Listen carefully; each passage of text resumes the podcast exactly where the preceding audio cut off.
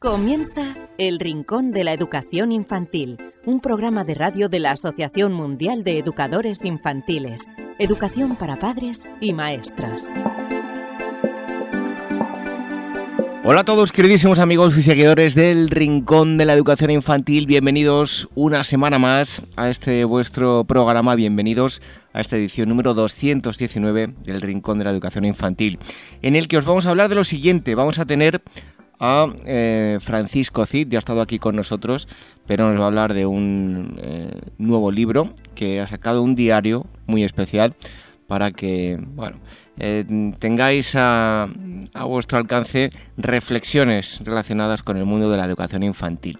También tendremos a la psicóloga Elvira Sánchez que nos va a adelantar la forma de asistir, eso sí, de forma online y los invitados que va a haber, los ponentes de un congreso online que organiza la Asociación Mundial de Educadores Infantiles. Como siempre, todos los años hay eh, diversas citas y esta, pese a eh, la pandemia, pues no ha, no ha, querido dejar de celebrarse. Va a haber una forma diferente, aunque eh, la asociación lleva muchísimo tiempo haciendo las retransmisiones de los congresos online. En esta ocasión será la única forma de hacerlo. ¿Cómo podéis contactar con nosotros? A través del correo electrónico rincóninfantil.org, también eh, a través del formulario que tenemos en la página web y eh, cómo escucharnos a través de los podcasts en iVoox, en iTunes, en Spreaker, en Spotify, también a través de Google Podcast todas eh, esas formas tenéis para mm, poder escuchar los programas. También los podéis ver a través de el Facebook de la Asociación Mundial de Educadores Infantiles todos los jueves, esas charlas de eh, AMEI Lo dicho, comenzamos este programa número 219, un consejo. Y enseguida estamos con vosotros. Recibido un fuerte mm, abrazo de este humilde servidor que os habla, David Donito, como digo, un consejo. Y enseguida estamos con vosotros. Apúntate a los webinars de la Asociación Mundial de Educadores Infantiles. Los próximos programados son Creatividad e Innovación, impartido por Fran Herranz Sabio los días 8, 9, 10, 15, 16 y 17 de marzo, y Aprendizaje por medio del pensamiento, impartido por Marisol Justo de la Rosa los días 18, 19, 20, 25, 26 y 27 de mayo más información en guaece.org. El Rincón de la Educación Infantil, la radio de la Asociación Mundial de Educadores Infantiles.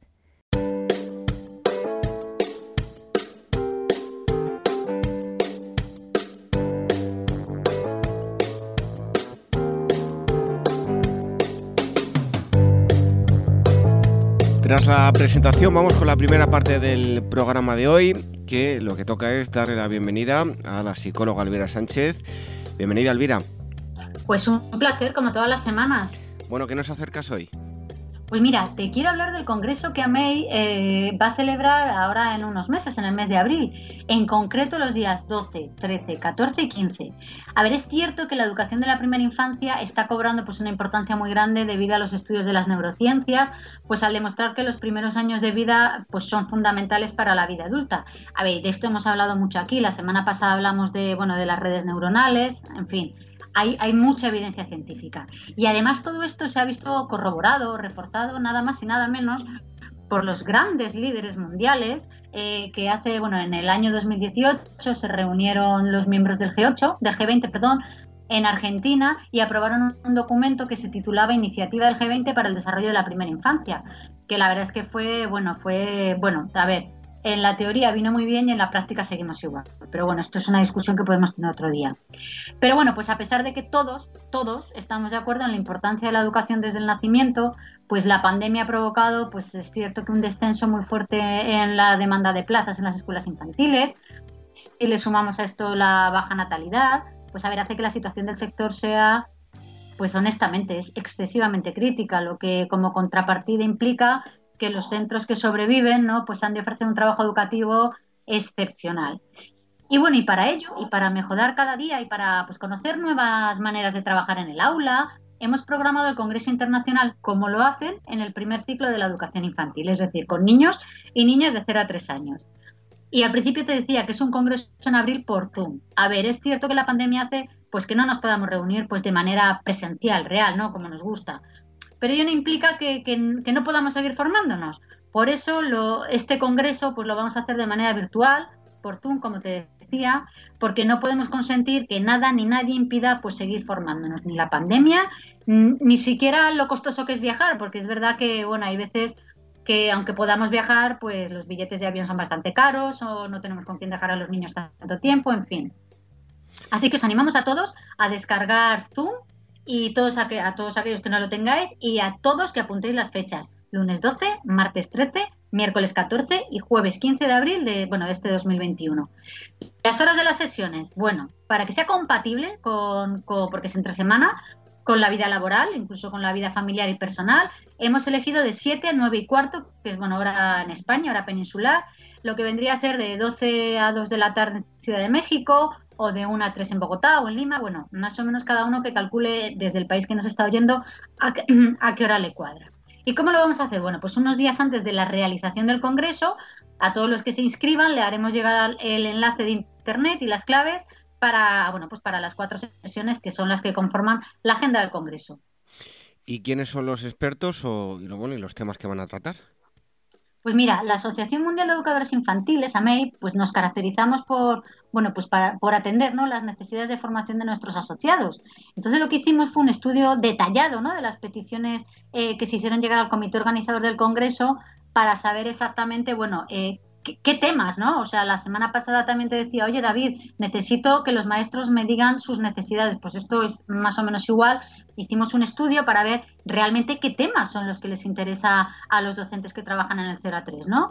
Eh, y bueno, y ahí elaboramos la agenda. Por otro lado, también aviso, es un congreso virtual, sí, pero todos los temas que trata, que trata la, agenda se van a elaborar desde un punto de vista pues lo más práctico posible, de manera que ya en cuanto escuchemos la, intervención del experto, al día siguiente podamos aplicarlos en el aula de manera inmediata. Así que empiezo. Lunes 12 de abril. Primera, primera, yo lo llamo ponencia barra taller. ¿Cómo aprenden los niños en el primer ciclo de educación infantil? Y, y bueno, será Gemma Guillén Sanz la que nos dará, digamos, la primera ponencia. Eh, la segunda del lunes es aplicación de, disciplina positiva en las aulas de 0 a 3 con Mónica González, que bueno, Mónica eh, ha pasado por los micrófonos de nuestros podcasts, también por las tertulias, en fin, es conocida de la asociación. Segundo día, martes 13. ¿Quién tenemos? Bueno, empezamos con Rafa Guerrero, que es de sobra conocido, que va a hablar de gestionar las emociones. Luego viene Ciro López, que nos hablará de innovación y creatividad como herramientas esenciales del cambio educativo porque innovar eh, y la creatividad parece que son palabras que han perdido valor, pero Siro volverá a ponerles valor a estas dos palabras. El tercer día eh, vendrá Laura Estremera eh, y nos hablará de neuromotricidad y luego vendrá, bueno, Fran Herrán, que es de sobra conocido, y su taller lo hemos llamado Lo que diga el cuerpo, que será, pues como todos los talleres que organiza Fran, divertido, aunque sea online, ya os aviso.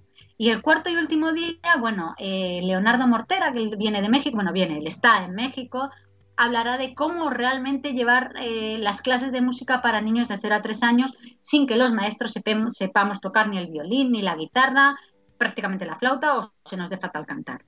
Porque muchas veces nos da un poco de miedo ¿no? meternos en el universo musical porque no sabemos tocar un instrumento, porque no sabemos solfeo o porque pensamos que cantamos fatal.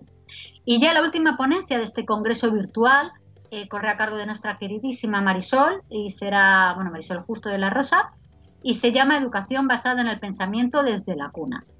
Toda la información, como siempre, está en nuestra página web y lo que quiero decir, os, aviso de que la cuota de inscripción para los asociados es de 15 euros. Eh, durante de 15 euros los cuatro días, no 15 cada día, sino 15 los cuatro días.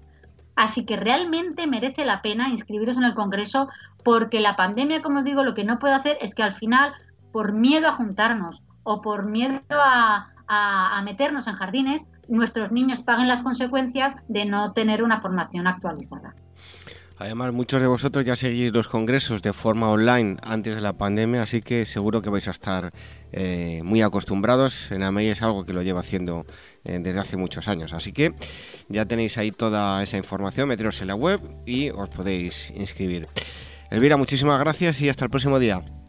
Pues aquí estaré como todas las semanas.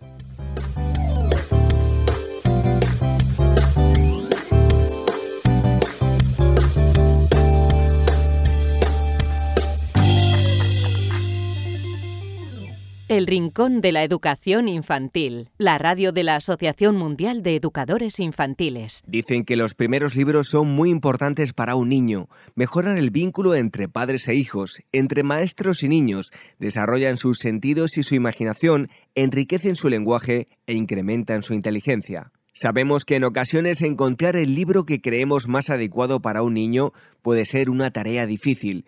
Por eso queremos facilitaros un poco las cosas con el proyecto 0 a 3 años de la editorial Bruño para que los más pequeños empiecen a poner nombre a todo aquello que les rodea y se diviertan aprendiendo. Unos cuentos llenos de magia y ternura con los que conocer el mundo. Un niño que crece rodeado de libros tendrá más posibilidades de amar la lectura y ser un gran lector. ¿Y si empezamos hoy a crear su primera biblioteca? Libros emocionales, libros para que el niño desarrolle su inteligencia emocional a través del descubrimiento de las distintas emociones, alegría, miedo, tristeza, etc.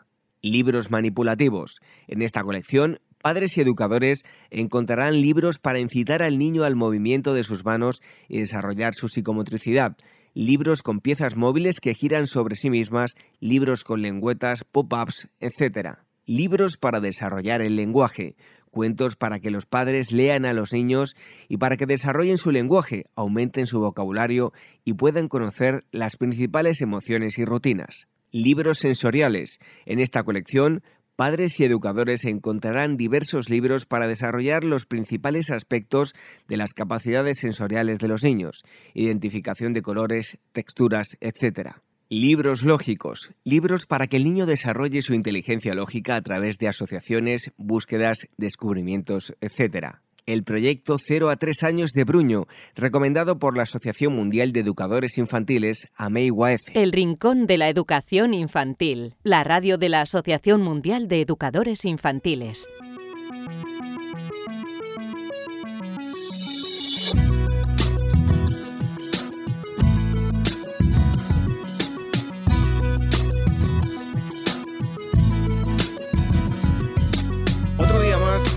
Estamos en el eh, Rincón de la Educación Infantil para los que nos escuchen a través del podcast o em, a través de las tertulias de AMIGUAEC para aquellos que nos vean a través del de, em, Facebook de, la asociación. Y hoy tenemos con nosotros a alguien que seguro que muchos de vosotros ya conocéis, ha estado aquí con, nosotros en, varias ocasiones y es Francisco Cid Fornel. Eh, acaba de publicar un libro con la Asociación Mundial de Educadores Infantiles que se llama Diario de un corazón de tiza. Eh, Francisco, muchísimas gracias por, aquí, estar aquí nuevamente con nosotros para presentar el libro. Nada, gracias a ti, David, por invitarme y, a todos los televidentes que estén, que estén ahora mismo viendo. Dices eh, diario de un corazón de tiza. Eh, la tiza, y te hablo desde el desconocimiento, ¿no? Se sigue usando porque yo recuerdo eh, en, aquella época de estudiante ya empezaban a usarse algunas veces ya las tizas antialérgicas, otras las cuadradas, esas eran las que, eh, vamos, provocaban una polvareda eh, tremenda y ahora ya con las digitales, yo no sé si la tiza se sigue usando o no en las escuelas. Bueno, pues cada vez se usa menos, David.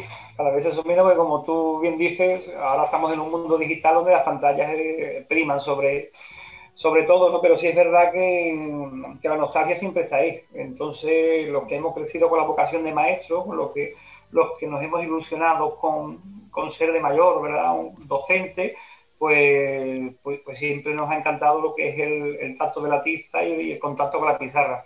Entonces yo siempre que, puedo intento, intento mantenerlo. Tengo mis dos pizarras, tengo la digital y la, y, la, la de toda la vida, digamos pero sí es verdad que intento mantener ese contacto con, la pizarra porque eh, nos retrotrae un poquito a, los orígenes de, la docencia. Y además, si ya para escribir en la pizarra eh, hay que tener una letra medianamente buena, y yo nunca lo la tuve, ya, ah, vamos, yo cuando he tenido la oportunidad, que he dado algunas clases eh, para chavales con pizarras electrónicas, salen, por lo menos a mí, unos churros tremendos. la pizarra electrónica lo que te permite es interactuar eh, y sobre todo en, la etapa donde yo trabajo, que es infantil, eh, pues la verdad que es un elemento motivador de, primer orden, eh, sobre todo cuando, cuando hay que explicar determinados conceptos como, como números o iniciar la, la lectoescritura a través de cuentos, pues sí es verdad que, es una herramienta muy, muy útil y, al final nos vamos adaptando a los tiempos, David, no, no, no nos queda otra. Sí es verdad que eh, ayer mm, pasó una cosa muy curiosa, es que una compañera no le funcionaba internet y, tuvo que buscar un aula donde hubiese internet para poder eh, trabajar en la pizarra digital. Eh, nos estamos volviendo demasiado tecnológicos porque si no hubiese ese aula me da a mí la impresión de que no podría haber dado clases ¿no? por, esa regla de tres. Por lo tanto, sí es bueno, pero tampoco es bueno depender de, ello en, en. Bueno, en torno a este libro que, estás presentando y que cualquier persona puede eh, adquirir a través de, Amazon, em, ¿cómo surge la idea de este diario de, un corazón de tiza? Pues a mí me gusta escribir, yo soy docente, pero, pero tengo un trocito de, escritor y, cada vez ese gusanito me va, me va llamando un poquito más a la puerta y, y se está convirtiendo también en otra de mis pasiones, así que eh, nada, decidí unir las dos pasiones que tengo, la docencia y, la escritura. Y el que me siga en redes sabe que me gusta mucho eh, expresar lo que siento a través de la educación con distintos textos, distintas reflexiones. Y, se me ocurrió un día, pues, agruparlas todas en un, libro para que sirviese como, regalo, como regalo a, esos docentes con alma de familia y también a esas familias con, con alma de maestros, que también lo hay afortunadamente.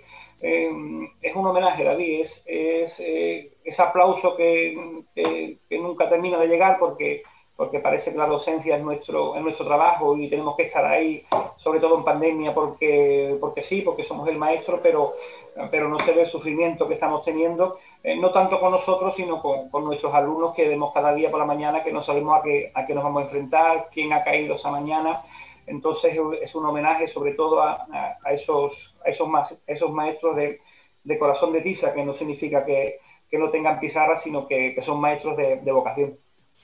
Bueno, y además un libro eh, muy reflexivo, pero también diría yo que tiene algo de poético, ¿no? Sí, sí, sí, sí. Y, que me perdonen los, los duchos en la materia por haberme iniciado en, esa, en ese campo, ¿verdad? Pero sí es verdad que que al final la vida no deja de ser poesía, por lo tanto, eh, lo que uno vive lo puede reflejar en, papel y, la verdad que me gusta, me ha llamado mucho la atención, eh, he intentado reflejarlo lo, mejor posible y lo que, lo, que la experiencia, lo que la experiencia me ha dado. La verdad que ha salido un libro precioso que en colaboración, como tú has dicho, con la Asociación Mundial de Educadores Infantiles, eh, nos pusimos mano a la obra, le gustó la idea y, ha salido una maravilla tanto visual como interactiva. Y digo interactiva porque no es un libro al uso, es un libro en el cual eh, quien lo desee puede arrancar sus páginas para, que los mensajes, las reflexiones eh, se puedan colocar en sitios donde, donde no habita el olvido y, se pueda regalar a, aquel maestro que parece que está luchando en una isla desierta, se puede regalar también a, aquel docente Nobel, aquel aspirante, incluso a aquel familiar que ve como, como la educación, tanto en casa como, como, como en el colegio, eh, es verdaderamente importante. Eh, Francisco, ¿de qué diferentes aspectos se trata en, el libro, así de forma general?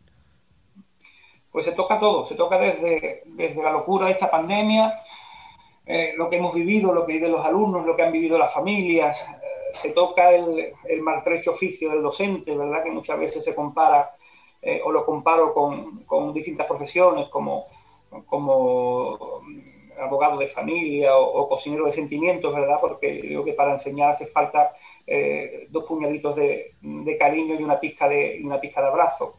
Eh, habla mucho de, la injusticia del sistema, de cómo nos tenemos que enfrentar en el día a día, eh, sobre todo con en uno de los capítulos que os recordar, son capítulos muy breves, muy, muy concisos, muy directos, y en este frío tan aterrador que hemos pasado, que se nos ha helado el alma, tanto literal como, eh, como metafóricamente a través de, esta, de, este, de este frente, de esta filomena, ¿verdad? Que, nos cambió completamente la vida y cómo han sido los maestros los que han tenido que, buscársela, ingeniársela, eh, buscar ese termo caliente para dárselo en el patio a, sus alumnos, eh, cortar trozos de, plástico para intentar que la corriente no entrase.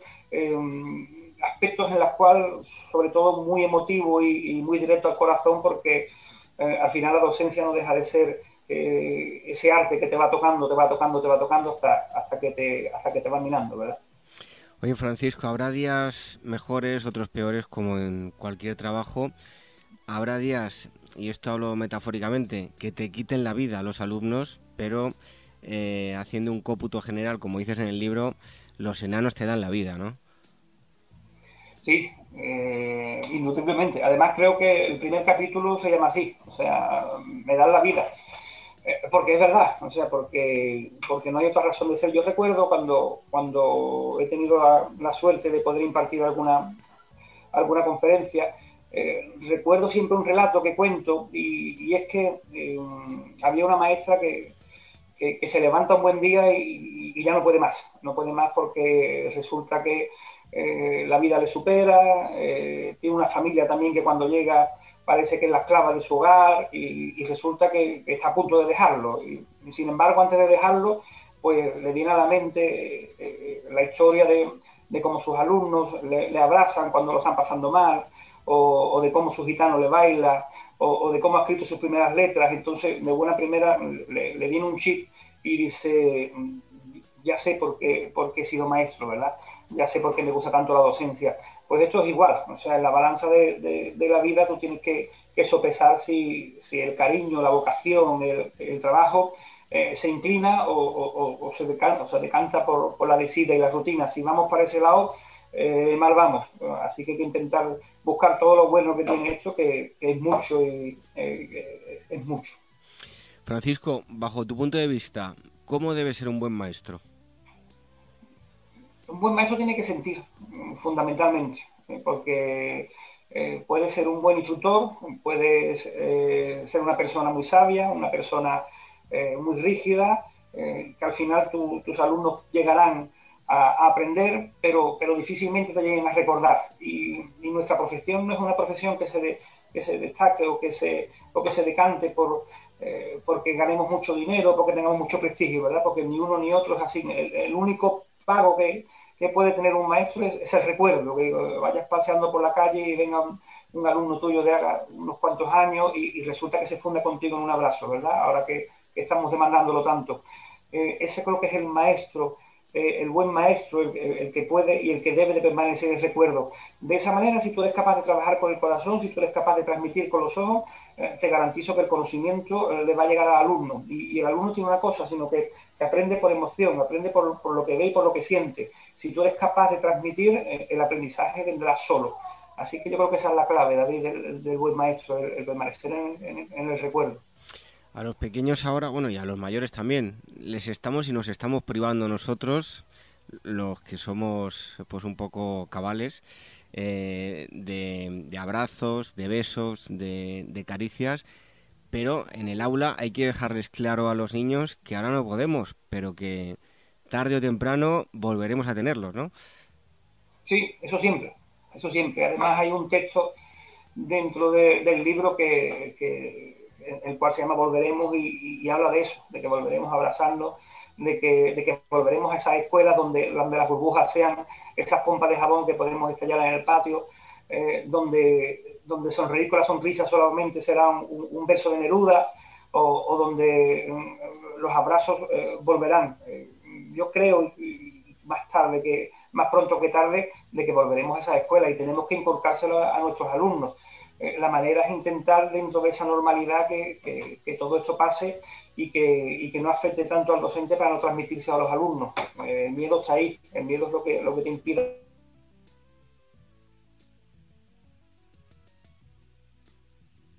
Tarde o temprano va a volver a salir el sol seguro. Em, bueno, hablas también de días lluviosos en el, en el cole. Mm, todos tenemos días muy soleados, días eh, pues con mucha lluvia, con tormentas. Eh, bueno, ¿cómo le explicamos a los pequeños cómo son esos días malos? El relato de días de lluvia es, una analogía a, a, que los niños tienen que conocer tanto los sentimientos buenos como los sentimientos malos. Para reír eh, también hay que aprender a llorar. Eh, y además una manera de que ellos manejen su frustración y, que no todo se consigue por capricho ni todo se consigue por el sí. Eh, los sentimientos deberían de estar siempre presentes, tanto en el aula como en el currículum oficial, y no como materia oculta, sino se ha dicho que es parte importante del, alumno, porque muchos de ellos se meten en su neomundo, se meten en, su, en sus penurias y no son capaces de expresarlo y solamente muchos de ellos son capaces de abrirse contigo, ¿verdad? Eh, al final después de la lluvia siempre sale el sol y eso es, eso es una de las maravillas que tiene, que tiene esta vida. Y, por lo tanto mm, intento, intento dentro de ese texto que parece que es muy triste, pero, pero al final resuma, resuma gran parte del optimismo. Si somos capaces de, enseñar a nuestros alumnos eh, a manejar el llanto, a manejar la tristeza, yo estoy seguro que, al final acabarán, acabarán consiguiendo la alegría, no, no me cabe la menor duda. Mis hijas eh, este año pues no han podido hacerlo, pero en la escuela tienen un proyecto eh, muy bonito con una residencia de la tercera edad donde mm, pues tienen contacto con, todos los abuelos. Abuelos hablo en el amplio sentido de, la palabra, no que sean sus abuelos, ¿no? Con las personas mayores y como que van apatrinando a un abuelo para cuidarlo eh, y, y, para darle ese valor que muchas veces pues no se lo damos. Muchas familias dejan a los familiares en la residencia, los dejan ahí prácticamente abandonados y son una fuente de sabiduría de, muchos años, ¿no? Em, me ha gustado también, ¿no? En el libro pones en valor em, ese, ese, asunto y, te encanta que, los abuelos llenen la clase, ¿no? Sí. Sí, porque me he formado como docente con la familia, David, y, y no he tenido nunca más satisfacción que cuando había entrado un abuelo en el aula. Eso alegraba eh, cualquier mañana y, la tristeza de un niño eh, se tornaba cuando la, presencia de un abuelo, aunque no fuese el suyo. Tienen ese don, tienen, esa, tienen ese poder, tienen esa capacidad de, de, poder abrir los corazones de, la gente. Y, uno de esos textos, en los cuales es un homenaje a ellos, es que mm, el abuelo es el, el héroe de de los, de los vendedores de chuches, de los feriantes, de las comidas rápidas, porque, porque al final lo que intentan es, es, derrochar eh, muestras de cariño hacia ellos. Yo siempre, siempre cuando, cuando las familias vienen en tutoría y, me dicen, eh, es que está, está, muy mal consentido porque mis padres, refiriéndose a los abuelos, los tienen mal consentidos. Eh, yo acto seguido le pregunto, ¿tú trabajas? me dice, sí, digo, ¿tu marido trabaja? Me dice, sí, digo, ¿cuántas horas están están tus abuelos eh, sin ningún tipo de paga remunerada, solamente esperando el cariño de sus nietos mientras que tú estás trabajando. Me dice, muchas. Digo, pues no, entonces no tienes ningún tipo de, valor moral de recriminar absolutamente nada a, tus padres. Mm, si has elegido eh, esa, forma de vida, si, si, la vida que en ocasiones es muy injusta te ha puesto esa tesitura de que tienes que dejarlo con los abuelos, a los abuelos no hay que ponerle ni un pero, porque, porque yo siempre lo digo, o sea, el motor económico de un país eh, son dos fundamentalmente. Uno es la escuela y otro son los abuelos. Y, no me pregunten por qué, porque lo dejo en el aire. Em, bueno, para sacarle provecho al libro, ya no sacarle provecho, sino ¿cómo recomiendas? Eh, ¿Hay que leerlo de principio a fin o se puede leer cada día? ¿Te sorprende uno de los capítulos? ¿Hay anotaciones también para hacer en el libro? ¿Cómo lo recomiendas?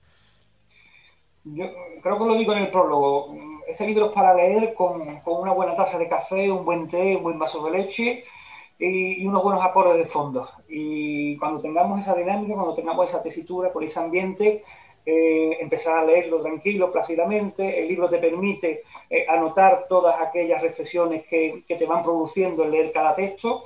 Y es un libro muy sencillo, muy fácil de leer de corrida, porque son unos 80 relatos pero también es un libro para disfrutar y para reflexionar. O sea que mm, sentémonos por la tarde, cuando tengamos nuestro hueco, cuando tengamos nuestro tiempo, eh, cojamos nuestra, nuestra taza de, café, pongamos nuestra música preferida y leamos uno de esos relatos porque mm, desde aquí os digo que no va a dejar indiferente absolutamente a nadie. En Francisco hablamos de, educar, pero eh, el término educar engloba muchas otras cosas, ¿verdad? Educar es muy complicado.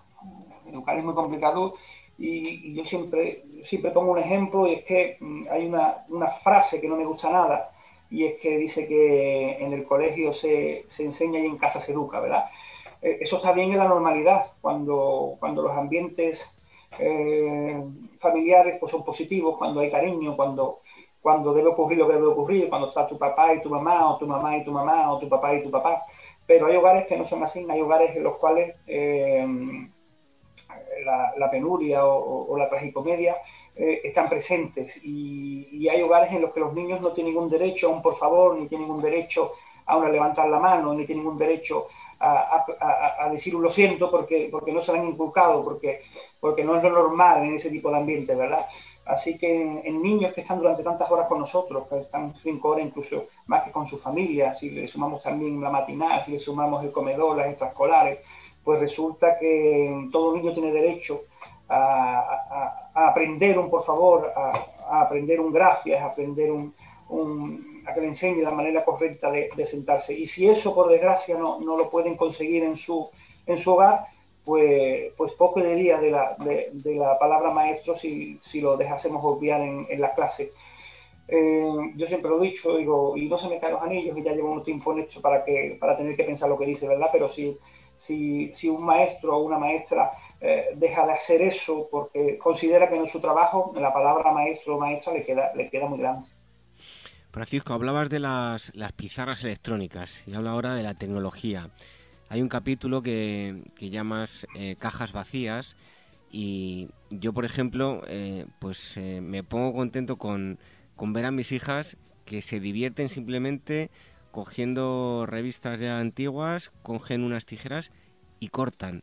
O tú hablas de, las cajas vacías que se imaginan que son cuevas. En fin, eh, son cosas que se han perdido hoy en día, que tienen eh, tantas distracciones, eh, tantas cosas, tantos juguetes. En fin, que mm, yo por lo menos de mi infancia recuerdo meterme en el armario y, jugar a que yo era un cajero automático y mi abuela venía a sacar dinero.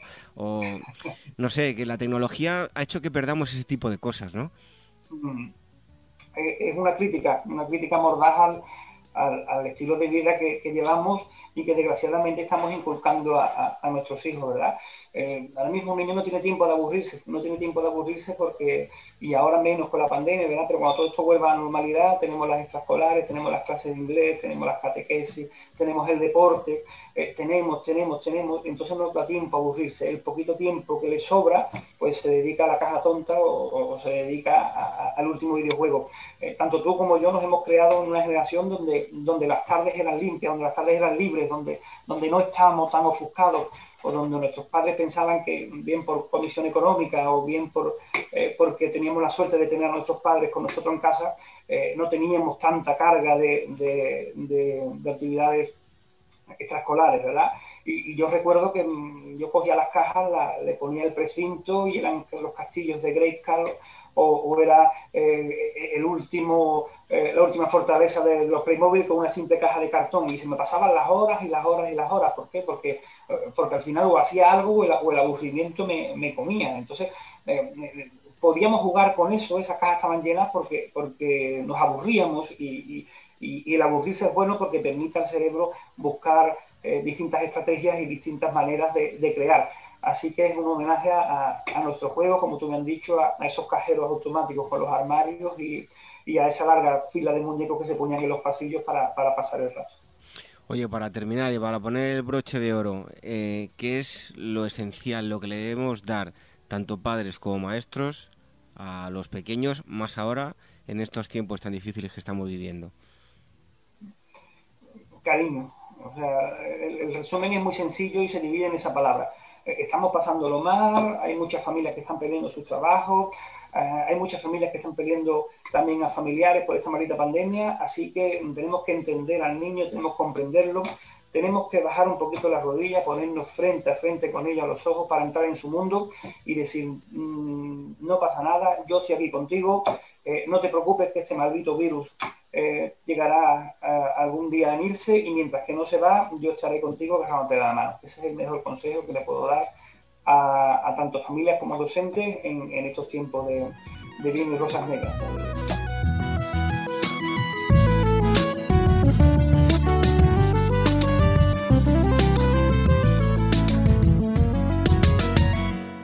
Red de docentes comprometidos con la paz. La educación sin valores solo convierte al hombre en un demonio más inteligente. Por ello, AMEIUAF ha puesto en marcha este proyecto Un docente comprometido con la paz es un profesional de la educación infantil o primaria que sabe y cree que la docencia es la tarea que más puede transformar la sociedad y que quiere conseguir un mundo mejor, más justo, más equitativo, más amable y en consecuencia más feliz. Apúntate y forma parte de la red de docentes comprometidos con la paz. Es gratis y solo tiene ventajas.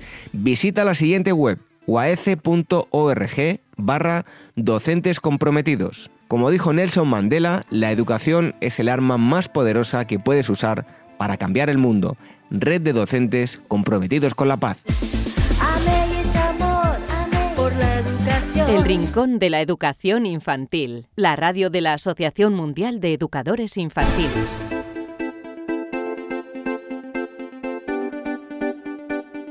Esto ha sido todo por hoy en este programa número 219 del Rincón de la Educación Infantil, en el que hemos charlado mm, con Francisco Cid sobre su libro, un diario que nos invita a reflexionar sobre diferentes aspectos de la educación infantil. También hemos tenido a la psicóloga Elvira Sánchez, que nos ha acercado en todos los detalles del Congreso Online que tendrá lugar en breve, organizado por la Asociación Mundial de Educadores Infantiles. Para contactar con nosotros, rincóninfantil.org, también a través del formulario que tenemos en la página web y nos podéis escuchar de diversas formas, además de em, Radio Sapies, donde todas las semanas se emite el programa. También podéis hacerlo a través de los podcasts en iVoox, en iTunes, en Spreaker, en Spotify, a través del canal de YouTube de la Asociación Mundial de Educadores eh, Infantiles. Y em, también nos podéis escuchar y ver a través de Facebook. Esas entrevistas que escucháis aquí también las podéis ver a través de los directos de eh, Facebook en las charlas de AMEIUAF. Regresamos la próxima semana. Hasta entonces, que seáis muy felices. Adiós. Una asamblea en el bosque.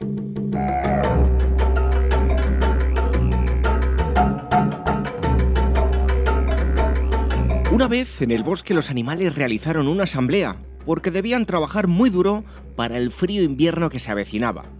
Algunos animales se dirigieron al león que conducía la reunión y le plantearon que ellos estaban muy preocupados pues pronto vendría el invierno y ellos no tenían una casa donde guarecerse de las nevadas. Eso ha de resolverse, dijo el león. Vamos todos a ponernos de acuerdo para fabricarle las casas a los compañeros que no tienen.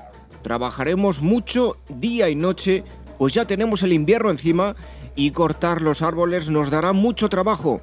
Además tenemos que juntar provisiones, pues no podremos salir de nuestras cuevas en mucho tiempo. El oso dijo, yo no tengo problemas, pues me lo pasaré durmiendo. Yo no trabajaré para nadie. Yo no necesito protegerme del frío invierno, pues para eso tengo una cueva y mi cuerpo protegido con un buen abrigo. Allá los que tienen esa necesidad. Un mono chilló. Yo recogeré bananas para alimentarnos todos. ¿Y el castor?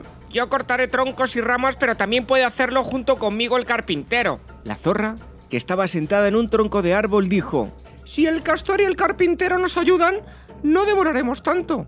El carpintero, que estaba en una esquina apartado como si la reunión no fuera con él, gritó malhumorado, Conmigo no cuenten. Yo tengo que hacer mi propia casa que me la tumbó el viento y con eso tengo bastante. Y se formó una gran trifulca de tal modo que el león dijo, Óiganme todos, si seguimos así, llegará el invierno y no estaremos preparados para enfrentarlo. Recuerden que en la unión está la fuerza. Debemos unirnos y trabajar colectivamente. Y así lograremos mucho más. Uno solo, como quiere el carpintero, no logrará jamás avanzar como lo podemos hacer trabajando juntos. Pero ni aun con estas palabras, el león logró unir a los animales y pasó el tiempo. Y un día en medio de la discusión comenzaron a caer los primeros copos de nieve y durante muchos días nevó de manera insistente. ¿Qué pasó entonces? Imagínenselo, una gran tragedia. Muchos animales murieron, incluso el pájaro carpintero y otros muchos se quedaron tan flacos tanto que daba pena verlos tirados de frío y solo aquellos que se unieron al león sobrevivieron al cruel invierno.